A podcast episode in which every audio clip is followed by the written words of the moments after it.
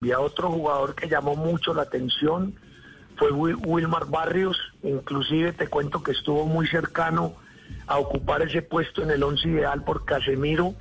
que de pronto pesa por el, por el recorrido, por su club, por el tema de selección eh, de hace tiempo, por ser un, un líder muy influyente dentro, dentro de esa selección, pero siento que Wilmar Barrios fue otro jugador que estuvo muy cercano. La verdad que, que el trabajo, con, viéndolo en un 4-3-3 como un volante por,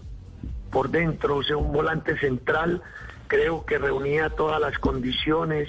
eh, digamos, de, de posicionamiento, de entrega, de uno contra uno, o sea, de recuperación de la pelota y lógicamente después de, del jugar un gran relevista, un hombre supremamente